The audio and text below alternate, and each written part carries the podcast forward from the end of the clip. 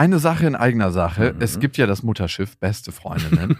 und auf dem segeln wir ab September wieder quer durch Deutschland und Österreich. Es gibt eine neue Tour, die heißt Zu hart für den Podcast. Und da kommen so ein paar Inhalte rein, die wirklich zu hart sind für den Podcast. Es gibt sehr viel Interaktion mit euch. Es wird ein Riesenspaß. Es ist immer wahnsinnig lustig, was uns die Leute danach spiegeln. Man hat einfach einen saugeilen Abend. Also wir zumindest. Wir zumindest und hoffentlich auch alle anderen. Wir hatten auch letztes Mal die Erfahrung gemacht, dass beste Vaterfreudenhörer bei der Tour waren und auch sehr viel Spaß hatten. Ja, unbedingt. Und unbedingt. irritiert waren, was wir hier überhaupt machen. ja, ganz Freunde. genau. Es gibt ja Leute, die hören beste Vaterfreunde, die kennen beste Freundinnen nicht. Mhm. Und es wird eine gesunde Mischung. Also sowohl beste Freundinnen als auch beste Vaterfreundenhörer werden abgeholt. Und ihr könnt euch jetzt die Karten sichern. Die Infos findet ihr in den Shownotes und die Karten gibt es auf bestefreundinnen.de. Und es gibt nicht so viele. Also falls ihr überlegt, macht's lieber jetzt. Eins, zwei, drei. Ich habe, ich habe lieb. Nein, hat nicht Papa lieb. Weil ich das nicht so mag.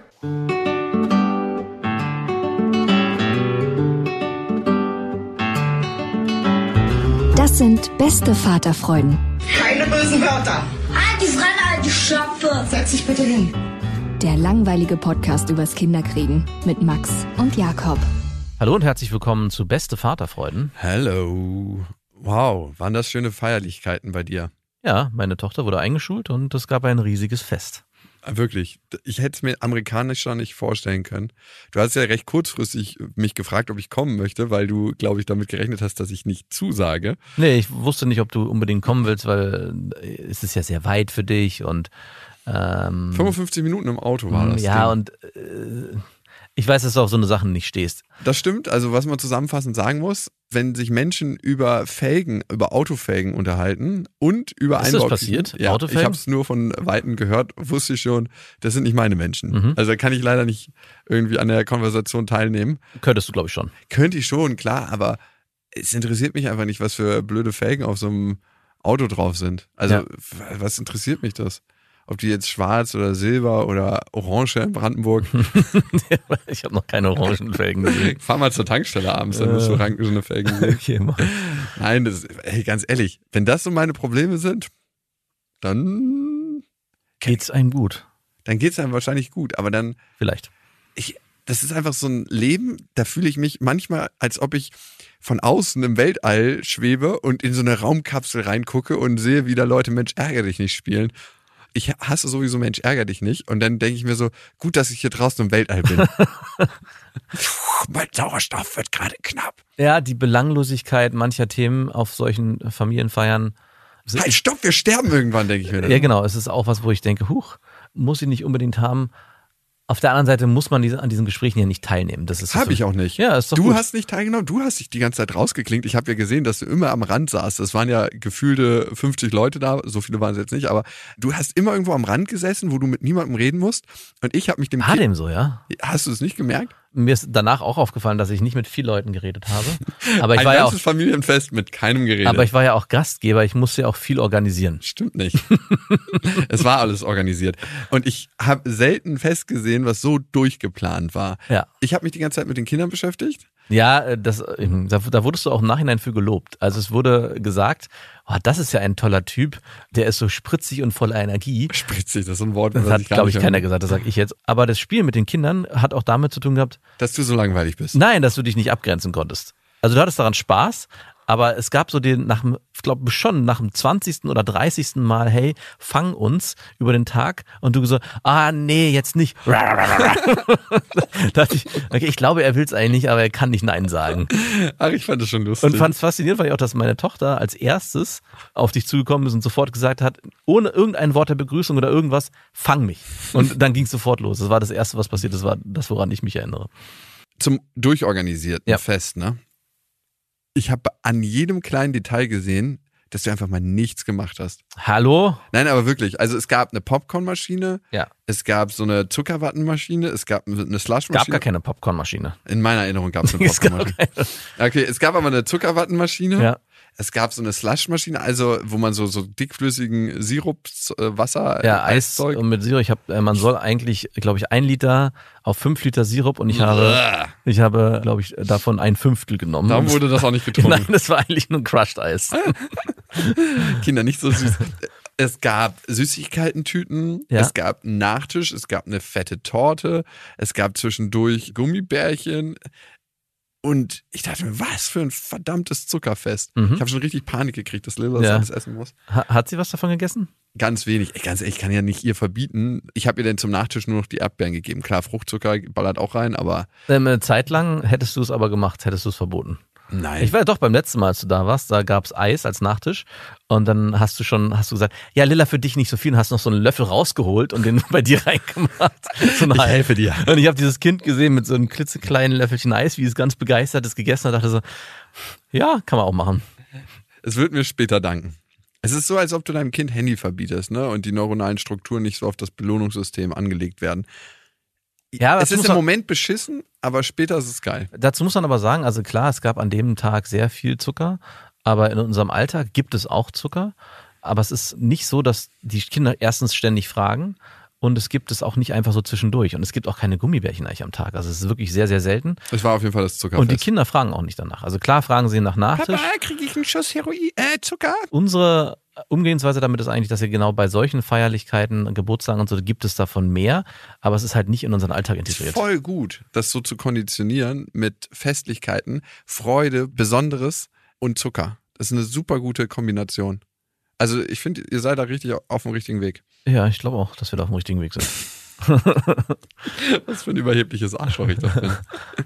Also zumindest sehe ich ja im Alltag, klar, ich glaube, alle Kinder schreien nach Süßigkeiten oder halt nach, weiß ich nicht, bei dir sind es natürlich die getrockneten Erdbeeren, bei uns ist es dann vielleicht der Schokoladenriegel, obwohl danach wird auch nicht gerufen. Aber ich sehe es ja, dass unsere Kinder wirklich sehr wenig danach rufen. Also eigentlich gar nicht. Es gibt mal im Sommer ist es das Eis, das wird definitiv öfters erfragt. Aber es ist jetzt nicht so, dass die Kinder sagen, ich will irgendwie, keine Ahnung, Schokobons oder irgendwas zwischendurch, weil die den ganzen Tag beschäftigt sind. Und es ist sogar so, dass Felix oft sein Eis, wenn er eins kriegt, eine Kugel Eis beim Eisladen, nicht schafft, sondern früher aufhört. Und wenn ich das dann bei anderen Kindern sehe, die dann wirklich von morgens bis abends nach Süßigkeiten sch- schreien, frage ich mich, woher das kommt. Ist es dann einfach mehr integriert in den Alltag? Ist es einfach eine Typfrage? Also ist es vielleicht bei manchen Kindern so, dass sie einfach mehr Bedürfnis haben nach Zucker oder bei manchen oder eben halt nicht? Ich habe darauf nicht so eine richtige Antwort. Ich finde den Weg, den wir gehen, dass wir sagen, bei Festen gi- gibt es mehr, dafür gibt es im normalen Alltag sehr begrenzt und halt ausgewählt. Ja, du, ich finde, Zucker zu vermeiden, auch bei Kindern, ist ein super harter Weg und ich weiß auch nicht, ob das der gangbare Weg ist. Ich merke nur, dass Zucker die größte Droge der Welt ist. Mhm. Es gibt Milliarden Abhängige, es gibt ultra viele Krankheiten. Diabetes Typ 2 ist nur eine Sache. Ja. Verfettung, was es nicht alles gibt, ausgelöst durch Zucker und eine falsche Ernährung. Ja. Und ich will einfach mein Kind davor schützen, so gut es geht, aber es geht auch nicht immer. Was ich viel erschreckender an dem Fest fand, war wirklich, dass ich an jedem einzelnen Detail gesehen habe, auch die kleinen Schultüten, die vorbereitet waren für die Kinder, Ja. äh, der Wand, wo die ganzen Fotos waren von den Einschulungsfotos. Das Buffet Das war aber eine coole Sache. war super, super geil. Das Buffet, was ich nur an jedem einzelnen Detail gesehen habe, dass du faszinierenderweise keinen Finger gekrümmt hast für dieses gesamte Fest. Was hast du da gemacht? Ähm, ich war präsent. Ey, aber bei mir persönlich, mit meiner Ex-Freundin, der Streit meines Lebens entfacht, wenn ich mich rausnehme bei so einem Fest und einfach mal keinen Finger krümme. Also klar hast du da ein paar Teller weggeräumt bei dem Fest, aber ich dachte mir so, Alter, ich sehe, selbst die kleinen Sachen, wo das Besteck drin war, da hat sie ja so Tüten bestellt, wo Ja. so Schuleinschulung drin stand mit dem Datum und so. Ja. Und dann gab's so Namensschilder für die Becher. Bei allen Sachen wusste ich sofort, das kommt nicht von dir. Nein. Ich meine, ich kenne dich ja schon so lange und ich wüsste, keine einzelne Sache hättest du dir ausdenken können. Also ich finde es jetzt nicht schlimm oder nicht schlecht, aber ich war krass fasziniert, dass da nicht eine Stimmung geherrscht hat, weil du hast ja so einen Full Service zu Hause. Ja, ne? die Stimmung ist dann am nächsten Tag entstanden. Aber nochmal zurück. Ah ja, wie denn? Ja, gleich komme ich gleich zu. Also du hast schon recht, ich habe wirklich wenig, ne, ich habe wenig gemacht, gar nichts gemacht. Ich habe aufgebaut vorher und ich habe den Kuchen geholt, aber ich habe was Mhm. Geholt von, von der Konditorei oder was? genau. Wow. Aber ich habe nicht äh, mich Ehrenmann. damit beschäftigt, was alles passieren wird und passieren soll, weil ich auch weiß, dass meine Frau das zu 100 Prozent im Griff hat und ihr das Spaß macht und wahrscheinlich auch tausendmal besser macht, als ich es macht. Und es ist eben genau andersrum. Es würde wahrscheinlich dann doch zu Streit kommen, der dann danach gekommen ist, wenn ich mich vorher schon damit beschäftige. Und das Fest war super schön. Also Marie hat's äh, super gefallen, den Kindern hat's gefallen, ich glaube auch allen Beteiligten hat's gefallen. Ich glaube auch dir hat's in Teilen gefallen, Ja. auch wenn es für dich wahrscheinlich, und das muss man ja auch immer sch- unterscheiden, man macht ja was für sich und wenn man irgendwo zu Gast ist, lässt man vielleicht oft den Gedanken fallen, ha, so würde ich es nicht machen, aber deswegen kann es ja jeder für sich anders machen. Was aber passiert ist, dass ich natürlich gemerkt habe, es war sehr, sehr viel. Und klar, man kann jetzt sagen, es war die Einschulung, aber trotzdem bin ich am nächsten Tag aufgewacht und bin runtergegangen, habe dann den Rest angefangen wegzuräumen. Und bei mir ist so eine, und das ist erstaunlicherweise öfters bei mir, und da frage ich mich, woher das kommt, so eine, nicht, ich würde nicht sagen Wut, sondern so eine Unzufriedenheit aufgekommen. Wo ich so denke, muss das eigentlich alles so sein und muss es immer so viel sein und warum gab es noch das und warum gab es noch dies und warum gab es noch jeniges. Und ich habe das dann versucht runterzuschlucken, habe gemerkt, das geht nicht und habe es dann angesprochen. Und nach dem, was du gerade gesagt hast, meine Frau ja halt alles organisiert hat und ich keinen Finger gekrümmt habe, ist das Lob, was es am nächsten Tag gab, Kritik gewesen von mir. Alter, aber wie schlimm muss das sein? Also komm, versetz dich mal ganz kurz in ihre Lage. Äh, ja, Sie hat versucht, das schönste Fest für einen der wichtigsten Tage in dem Leben ihrer Tochter zu veranstalten, hat sich wirklich über Wochen Mühe gegeben. Ja. Das ist ja nicht alles in zwei, Nee, drei Tagen gestanden. Das ist alles durchdacht. Das, sie könnte so ein Wedding-Planer sein. ja. Also sie könnte wirklich so in diese Planungsrichtung von Festen gehen, weil da, da waren Absolut. jetzt so viele Details, an die gedacht wurden. Sie hat es wirklich richtig, richtig schön gemacht und man ist so hingekommen, wusste, hier findet ein Fest statt. Ja. Wenn ich einen Geburtstag vorbereite, dann ist es so, in der Nacht vorher blase ich Luftballons auf und mache zwei Girlanden, die ich über die Lampen baller. Ist das der Grund, warum du dich dann mit deiner Ex-Freundin streitest, weil das die Vorbereitung ist, die du Nee, sie bereitet das genauso vor. Ach so, also. okay. Da war ja wirklich jedes kleinste Detail durchdacht. Ja. Und dann ist die Erschöpfung und die Anspannung und die Freude danach da. Und dann kommst du nach unten und ein schlecht gelaunter Mann, Mhm. für den du dich entschieden hast, mit ihm ein Leben zu gehen, Zwei Kinder zu zeugen. zwei Kinder zu zeigen, ist nichts außer griesgrämig und sagt, oh, muss das alles so viel sein? Was für ein Tritt in die Magengrube, bitte. Ja, daraus ist natürlich dann auch ein, äh, ein Streit entstanden. Wirklich? Mhm. Ist das über. Ah, Okay, das überrascht mich jetzt. Ja, mal. mich hat's auch sehr überrascht. Und- Warum konnte sie das nicht wegstellen? Ja, also wirklich. ich mich auch. Da muss man doch ein bisschen sich durchatmen können. Ja, und natürlich im ersten Moment ist Streit und der nächste Step war dann Trauer. Und Hm. bei ihr vor allem, und ich habe dann irgendwann auch so gedacht, warum bin ich da eigentlich so ein krasses Arschloch? Warum habe ich bei mir diesen Impuls, das sagen zu müssen und kann es nicht einfach akzeptieren, weil in dem Moment, ich meine, ich habe das Ganze ja mitbekommen. Ich bin ja nicht nie da, sondern ich bin ja die ganze Zeit präsent gewesen und sie ist auch immer vorher zu mir gekommen und hat gesagt, hey, das ist noch dazu gekommen, das wollte ich eigentlich gar nicht, aber irgendwie, also ein bestes Beispiel sind die, ist diese Slushy-Maschine und die Zuckerwattenmaschine, wo ich dann auch dachte, im Nachhinein muss das sein. Als wir dann darüber gestritten haben, hat sie das dann nochmal erwähnt und mir ist es dann auch wieder eingefallen, dass sie vorher gesagt hat, hey, ich wollte die gar nicht haben, aber derjenige, von dem wir uns die Tische geliehen haben, meinte, hey, das ist noch da, wollt ihr das auch haben, ich bringe euch vorbei, ich baue es euch auf. So ist es auch gewesen. Und sie hat da nicht Nein gesagt, weil sie gesagt hat, hey, mh, warum nicht? Und ich hätte auch nicht, habe auch nicht Nein gesagt. Also anstatt im Vorfeld mich dafür zu entscheiden oder dagegen zu entscheiden, habe ich gesagt, nee, entscheid du mal. Und Dann kann ich immer noch alles kritisieren. und im Nachhinein kritisiere ich dann genau das. Und davon gab es halt mehrere Sachen, wo ich auch mich im Nachhinein gefragt habe, ja, stimmt, du hast eigentlich alles mit mir besprochen im Vorfeld. Ich habe alles abgenickt, weil ich damit wenig zu tun haben wollte. Und im Und du hast vielleicht auch gar nicht richtig hingehört. Doch, ich habe hingehört. Okay, gut. Also vielleicht nicht immer, aber zum größten Teil schon. Und im Nachhinein kritisiere ich dann noch, dass es zu viel gewesen ist. Aus dieser Wut, die ich hatte im ersten Moment oder diese, die dann zu Trauer sich umgewandelt hat, da war ich dann eigentlich am Ende nur noch wütend auf mich selbst. Weil es war beim letzten Mal, um nochmal zurückzuschlagen auf den Geburtstag von Marie, der mir sehr gut gefallen hat, wo wir auch unterwegs waren und einen Ausflug gemacht haben. Da gab es auch viel, aber es war in meinen Augen angemessen, der war- sehr, sehr schön. Und danach habe ich auch zu ihr gesagt, hey, das hast du echt mega gut geplant. Es war ein super schöner Geburtstag. Marie kann echt dankbar sein, so eine tolle Mutter zu haben.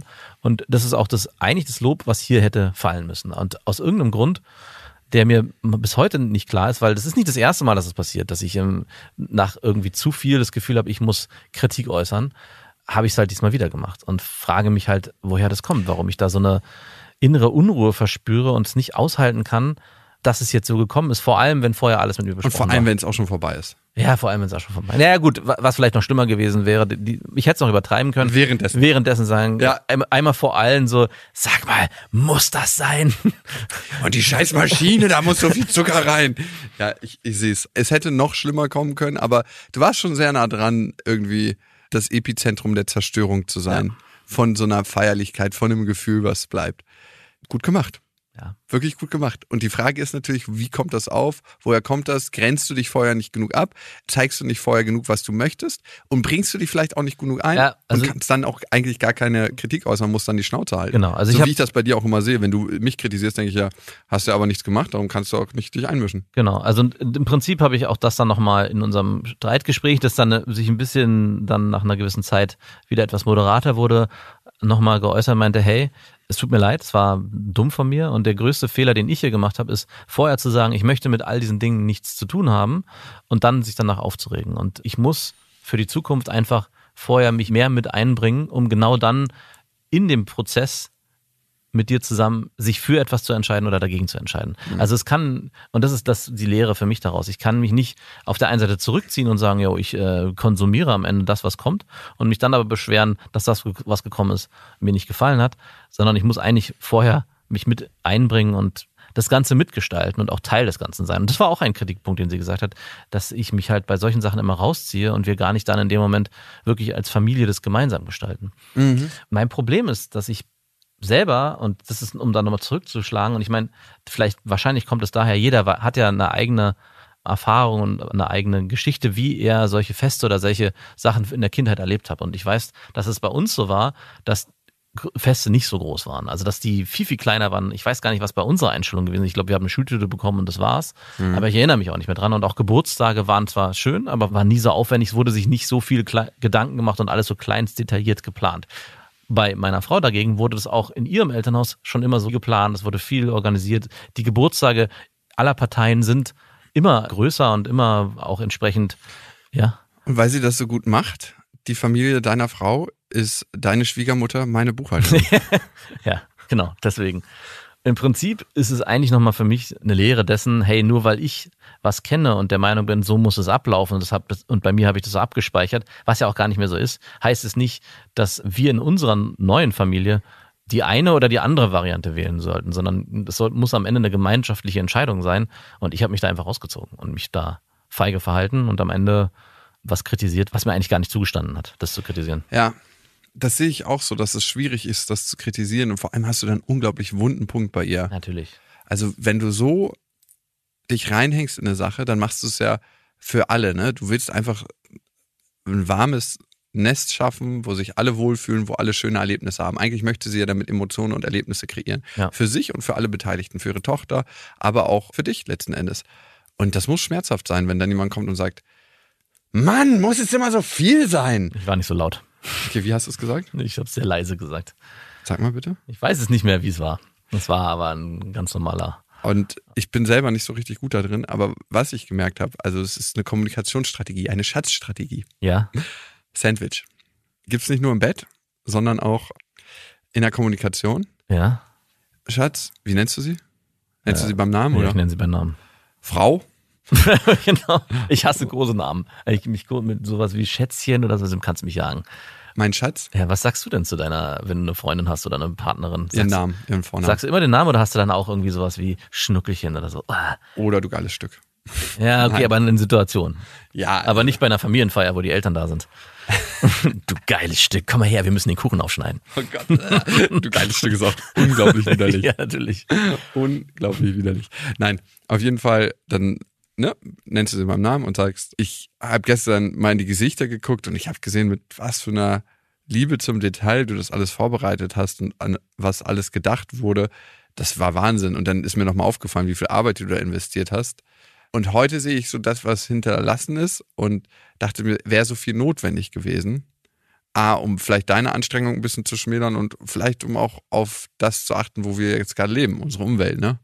Darum geht's dir ja auch manchmal, ne? Also, Manch, ja, genau. Also der, der Kern des Ganzen ist natürlich immer auch, dass ich, und da kommt es her, dass ich mir Sorge habe, was ist, wenn wir unseren Kindern so viel bieten und die lernen, und das geht so ein bisschen auch in diese Zuckerthematik rein, ne, was du ja auch hast, in dem Moment, wo man in gewisser Form Überfluss geschehen lässt in der Erziehung, was zieht sich das Kind daraus? Lernt es, dafür dankbar zu sein und zu sagen, ja, das war ein, ist ein glücklicher Umstand, dass nee, wir das so ist die neue können? Norm.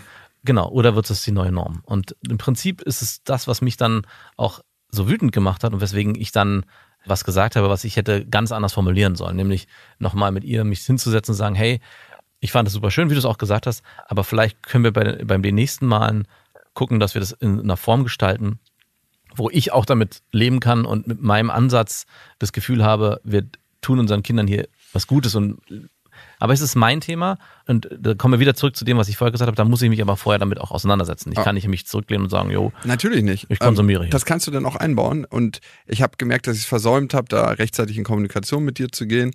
Am Ende sehe ich, dass du wahnsinnig viel Liebe für unsere Kinder hast, für alle Menschen, die hierher kommen und uns ein Zuhause kreierst, wo ich mich tatsächlich sehr, sehr wohl fühle. Dann sind wir beim Sandwich. Positiv, Kritik, positiv. und was meinst du, wie gut sich das wegspeisen lässt? Hm, ja, Äh, probier's aus. ich probiere es aus. Es ist natürlich ähm, In der Retrospektive ist es aber auch sehr einfach, In so, der anzu Retrospektive ist es so anzuwenden. Äh, in der, Im Eifer des in der Gefechts. Emotion, also da Also, kommt, und eigentlich würde ich mir schon zuschreiben, dass ich das schaffe, so Kritik zu äußern. Aha. Äh, Und bei wem? nicht bei dir, bei, bei ihr. Warum gibst du dir bei mir eigentlich keine Mühe? Ich gebe mir schon Mühe, aber es gibt auch Situationen, wo du es hart brauchst und nicht immer nur so weich Woher gespült. weißt du das? Weil es so ist. Weil ich die Erfahrung gemacht habe, weiche Kritik immer im Sandwich, so wie, wie du es gerade beschreibst, führt nicht immer unbedingt dazu, dass es ankommt. Also bei dir brauchst du auch manchmal die Vorschlaghammer-Methode, die es bei mir übrigens auch braucht. Ich muss gestehen, dass ich bei dir viel zu faul bin, um das Sandwich anzuwenden. Das ist ein guter Punkt, das sehe ich nämlich ganz genauso. Das ist mir nur gerade nicht eingefallen. Wir sind mittlerweile so lange befreundet, dass wir diesen Part ausklammern können. Lass die scheiß Schmeicheleien weg. Genau. Fang gleich mit der Scheiße Also an. was ich mache in der Kritik bei dir, ist es, das weiß, weiß ich auch, dass ich es oft vorher einklammer, dass ich sage, hey, ich sage das jetzt entsprechend hart, nur dass du es weißt.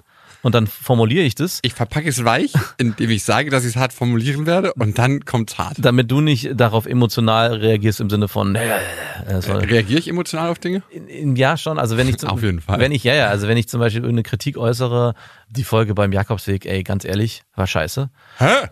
Gibt's natürlich nicht. Ist es ja meine Meinung, die ich entsprechend äußere, klammer ich das vorher einmal ein und sage, hey, bin ich. Ich glaube aber trotzdem. Also ich Ja, du sagst ultra oft, dass du das langweilig findest und dann kommt wahnsinnig viel gute Kritik zurück Ja. von den Hörerinnen und Hörern. Ja. Und dann denke ich mir so, ich, ich gebe einen Scheiß auf deine Meinung. Ja, vielleicht können sich ja die Leute da auch ein eigenes Bild davon machen und sich den anhören. Ja, dann machst du dir auf jeden Fall ein Bild, wenn du dir einen Podcast anhörst. Ich bin richtig heute im klugscheißer Du bist richtig im Klugscheißer-Modus mit, einer- mit so einer leichten Abfälligkeit in der Formulierung. Das ist eine Metapher, die ich angewendet habe, die auch in dem Kontext funktioniert. Ähm, Den Spagat habe ich nicht gemacht. Ja, das ist nicht so einfach, so Kritik zu nehmen und es hat immer was damit zu tun, wie die Kritik kommt und wie wir die verpacken und wie wertschätzend wir sind dem anderen gegenüber, weil das Grundmotiv, was unter allem Handeln liegt oder unter sehr, sehr vielen Handlungsweisen, auch wenn wir es aus manchen nicht sehen, ist ja gesehen werden als Mensch. Ne? Ja. Ich möchte gesehen werden für das, was ich tue. Darum machen wir das, was wir machen. Manche brauchen das nicht so stark, andere schon. Ne?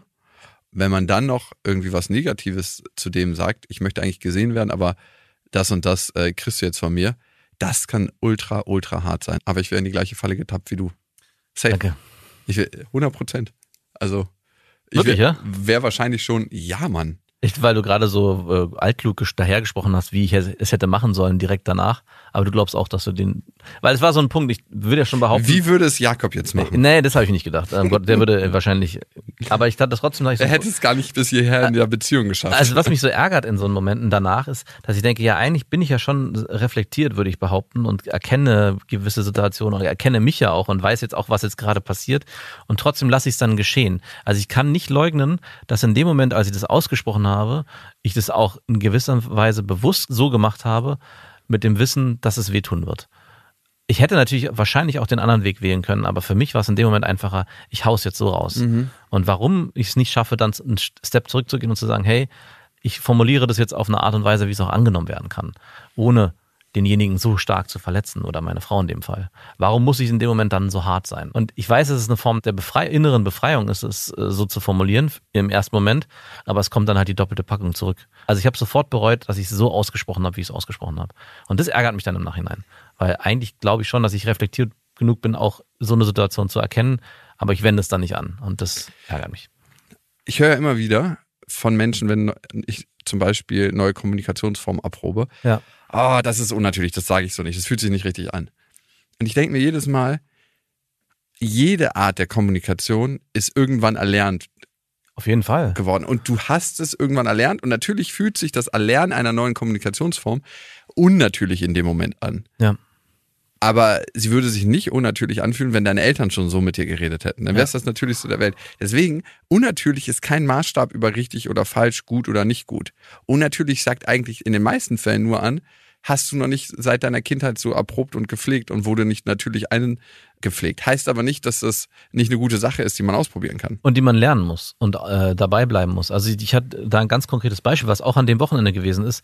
Ich weiß nicht mehr genau, welches, äh, was genau das Beispiel war, aber ich, äh, ich habe mir damals, weil ich ja auch immer sehr viel sehr negativ gesehen habe, irgendwann in meiner damaligen Arbeit habe ich äh, Reframing kennengelernt und dass man halt bei allem, was man vielleicht positiv, also es bezieht sich vor allem auf Jugendliche, bei allem, was man negativ sieht, versuchen kann, was Positives draus zu machen. Also das klassisches Beispiel wäre, wenn jemand stiehlt, zu sagen, ja, er ist sehr geschickt, Dinge zu beschaffen. Also dass man was Negatives nimmt und versucht, in ein positives Licht zu rücken. Und es gab eine Situation, wo ich da äh, bei dem Fest war und ich weiß nicht, was es genau war, aber meine Mutter hat dann den Satz gesagt, also Max schafft es irgendwie immer, bei was Negativen immer noch was Positives rauszuziehen.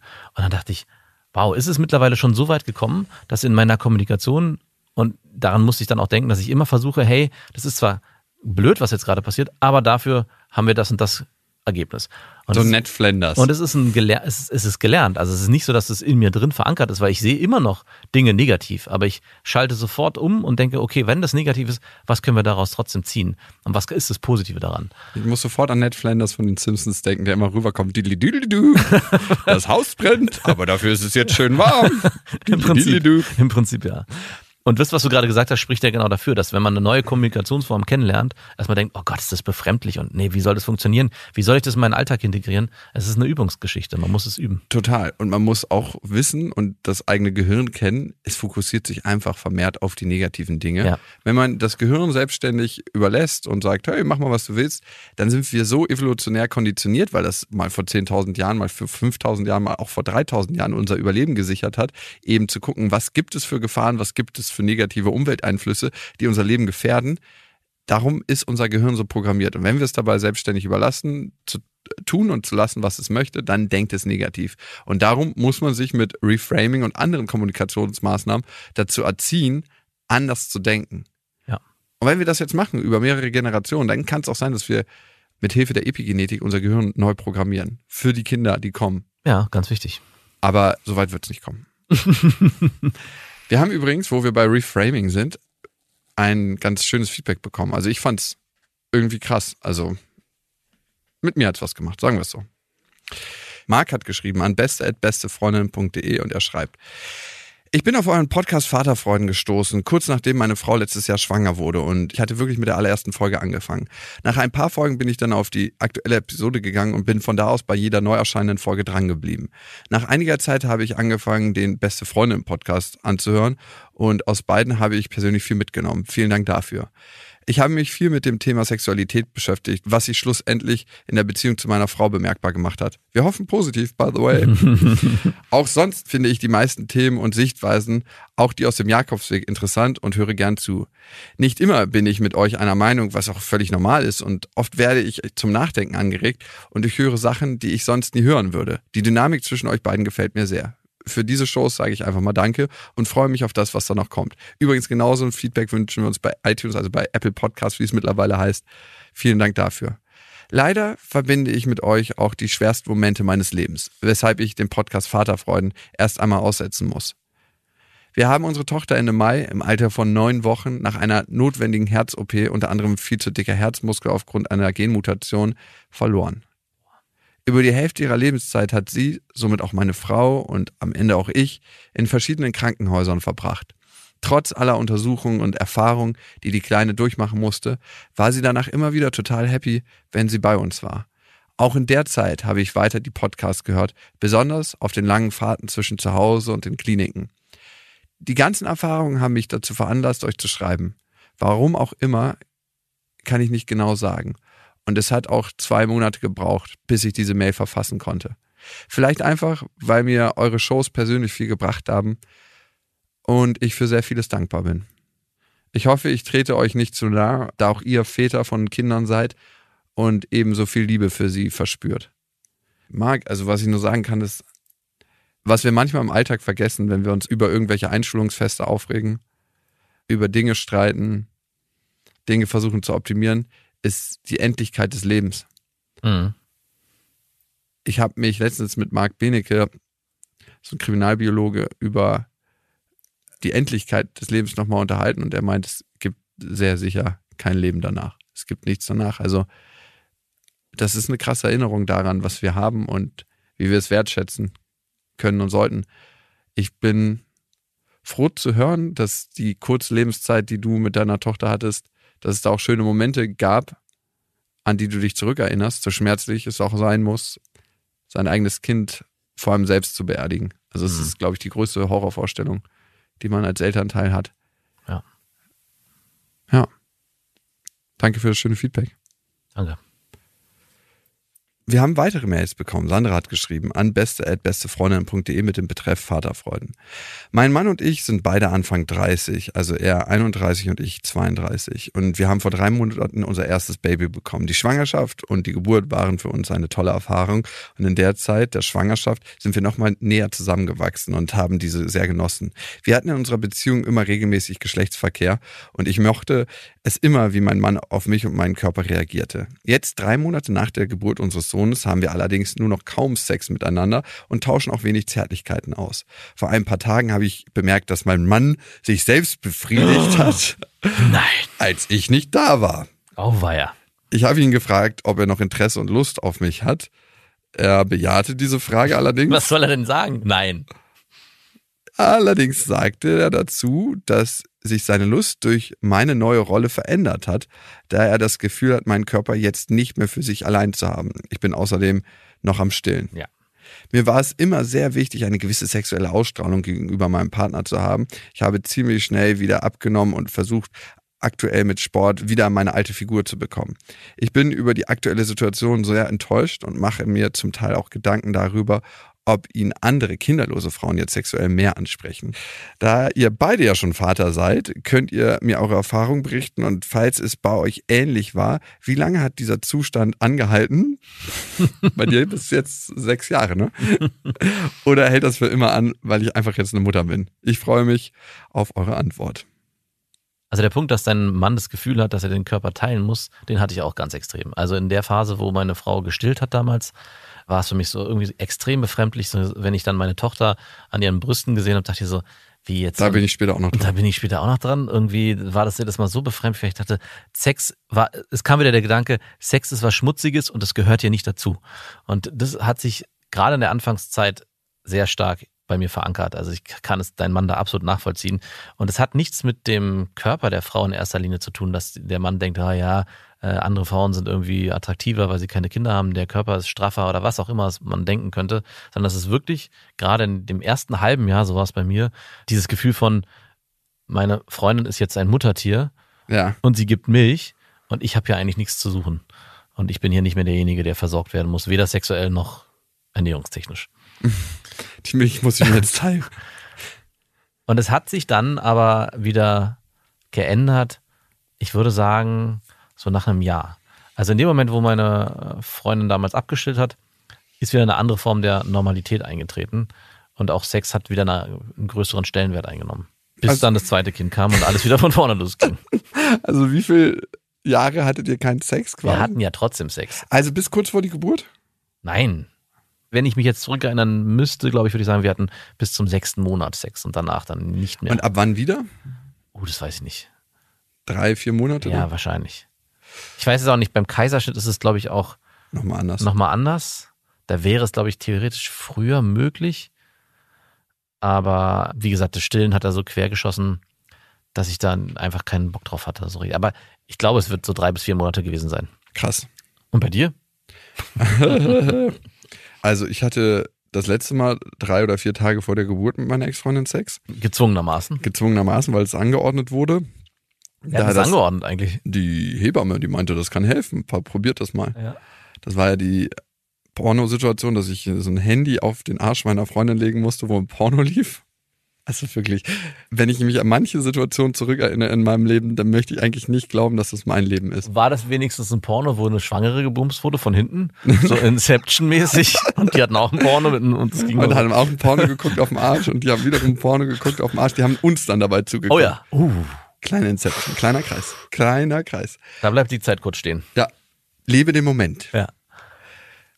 danach, ich habe gestern drüber geredet. Oh, ich dachte gerade, Frau? du sagst, ich habe gestern mit meiner Ex-Freundin geschlafen. So einfach so, peng. Das würde ich schockieren. Ne? Mein Vater würde es knallhart durchziehen. Ja, ich habe letztens erfahren, dass er echt ab und zu mal nach der Trennung mit seiner Ex-Freundin noch geschlafen hat. I know. Ja, ich weiß, du wusstest das vor mir. Aber einfach so ganz ungeniert. Was ist schon dabei? Was ist schon dabei? Es ist am Ende nur Fleisch auf Fleisch. Ja. Genau. Und die manchmal- kennen sich ja auch, muss man auch sagen. Yes, das stimmt. Und danach weiß ich gar nicht, das habe ich ehrlich gesagt ausgeblendet, ob wir danach nochmal miteinander geschlafen haben. Ich glaube, ihr hattet keinen Sex danach. Glaube ich auch nicht. Aber ich habe schon mal mit einer Frau geschlafen, die Kinder hatte. Das war jetzt für mich kein Problem. Ja, es ist aber was anderes. Wie? Also sie hat jetzt auch nicht gestillt mehr. Wäre auch heftig. Wenn du in den ersten drei Monaten Ich hatte dazwischen schon das gerätst. Angebot, ne? der- Wirklich? ja, die hatten sich ganz frisch nach der Geburt getrennt und dann hatte sie, Und sie hat noch Milch gegeben. ja, und dann hat sie mir so erzählt, dass sie Hat sie da auch so einen billigen Spruch gebracht, die, willst du auf einen Schluck Kaffee vorbeikommen? Hafermilch habe ich nicht da, aber willst du noch auf einen Kaffee mit hochkommen? oder oh, White Russian. Oh ja, auch nicht schlecht. Es gibt so Boah. viele gute Sachen, die mit Milch würde gemacht wirklich, das würde richtig gut laufen. Ja, Muttermilch White Russian? Alter Schwede. Mother Milk White Russian. Mut Nee. Mütterchen Russland heißt der. Ja, super. Du, wir machen eine Cocktailbar auf. Cocktailbar. Oh ja. Okay. Oh, Oh Gott, lass uns da nicht reingehen. Bitte nicht. Ich kann es ehrlich gesagt nicht so sagen, aber äh, dieses Gefühl hatte ich auf jeden Fall auch bei meiner Ex-Freundin. Sie ist jetzt einfach Mutter in einer Zeit und versorgt das Kind. Meine Ex-Freundin stillt auch noch dreieinhalb fucking Jahre nach der Geburt. Und wenn meine Tochter mal sagt, Mama, habe ich lieber? Und ich so, warum eigentlich? Weil sie mir Milch gibt. ich denke dann jedes Mal so, aua, okay, Du gut. bräuchtest eine Amme. Ja. Du brauchst eine Amme, die Milch gibt. Oder ich lass mir so eine Silikonbrust anfertigen, wo dann auch so Milch rauskommt. Die, so eine, so Aber eine, viel süßere Milch. boah, so eine Figur, so eine, so eine, weißt du, diese, so eine, wie heißen denn diese Figuren? Mannequins, die man im, im Schaufenster sieht. Kopf abgeschnitten, Arm abgeschnitten, Unterkörper abgeschnitten, zwei Brüste, So eine richtige- Maschine ran und da kann sie dann, Oh, gut. Nee, nee, nee, ich mache die mir über meine eigene Brust. Ach so, so, eine so eine- Silikonbrust, wo dann so viel süßere Zuckermilch. Mm. So, oder auch so Erdbeermilch manchmal rauskommt. unterschiedliche Geschmacksrichtungen. Ja. Die kann sie vorher sich aussuchen. Worauf hast du denn Appetit? Das kann Mama nicht. Das kann, allerdings kann man mal das Mama hat nur diese Biomilch. Wobei, wer weiß, ist es vielleicht nicht sogar so, dass wenn Frauen äh, oder Mütter unterschiedliche Sachen essen, dass es dann auch im Geschmack sich widerspiegelt? Ananas meinst du zum Beispiel? Zum Beispiel Ananas. Ananasmilch habe ich. nicht? du ekliger. Das warst du. Nein, das warst du. Bitte nicht, auch nicht in diese Richtung. Okay, gut. Wir haben uns wieder beruhigt. Auf jeden Fall kenne ich das Gefühl. Ich glaube, es braucht ein vorsichtiges Rantasten und es ist jetzt auch noch viel zu früh, in der Stillzeit gleich irgendwie eine Schlussfolgerung zu ziehen. Es braucht ein, ganz, ganz normales Antasten, wieder an die Sexualität ranzukommen. Und ich bin mir sehr sicher, dass sich das wieder in den Normbereich bei euch entwickelt. Die Frage ist, wird sich vielleicht auch deine Rolle und dein Gefühl zu dir verändern. Was euch vorher vielleicht verbunden hat, war, dass du sehr sexuell attraktiv für ihn warst Ja. und auch weiterhin sein wirst.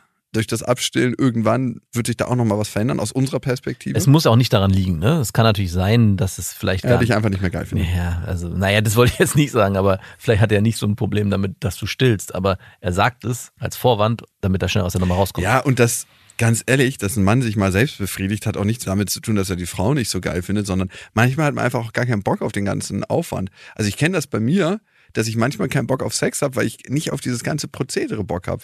Ich glaube, es gibt auch eine Studie, wer sich dreimal am Tag selbst befriedigt, äh, verringert die Chance auf Prostatakrebs erheblich. Ja, ist die zufälligerweise von Pornhub ins Leben gerufen worden. Nee, ich glaube, es ist eine. Äh, Ähm, Ja. YouPorn. Eine ganz unabhängige Quelle. Nein, aber kann schon sein. Also so oft könnte ich es mir am Tag gar nicht machen, weil ich gar nicht so viel Zeit dafür habe oder mir auch nicht nehmen würde. Also müsste ich ja morgens anfangen und dann irgendwie in der Mittagspause und dann abends ja, stimmt, bei dir dauert das ja so lange. Ja, das und außerdem hätte ich auch gar keinen Bock dazu. Naja, gut, andere Geschichte. Also, dass ein Mann sich selbst befriedigt, das hat er ziemlich sicher vorher auch schon gemacht. Ja. Aber die Frage ist, ist das die einzige Art und Weise oder warum ist es die Hauptart, wie du dich attraktiv fühlst für deinen Partner? Scheint ja eine ganz, ganz wichtige Sache zu sein. Ist auch wichtig, aber dein Partner wird dich auch noch für andere Sachen lieben und wertschätzen. Und das ist das Schöne. Also er wird dich nicht nur dafür wertschätzen und lieben, dass er dich sexuell attraktiv findet, sondern dass du einfach mal Mutter bist und eine Aufgabe hast, die so wertvoll ist für ihn. Es geht ja hier um Sex. Ja, aber trotzdem, ich finde, es ist ja nicht alles Sex im Leben, oder? Nein, aber es geht hier um Sex. Ja, ich, die Frage ist immer, worauf legt man seinen Fokus? Auf Sex. Auf Sex.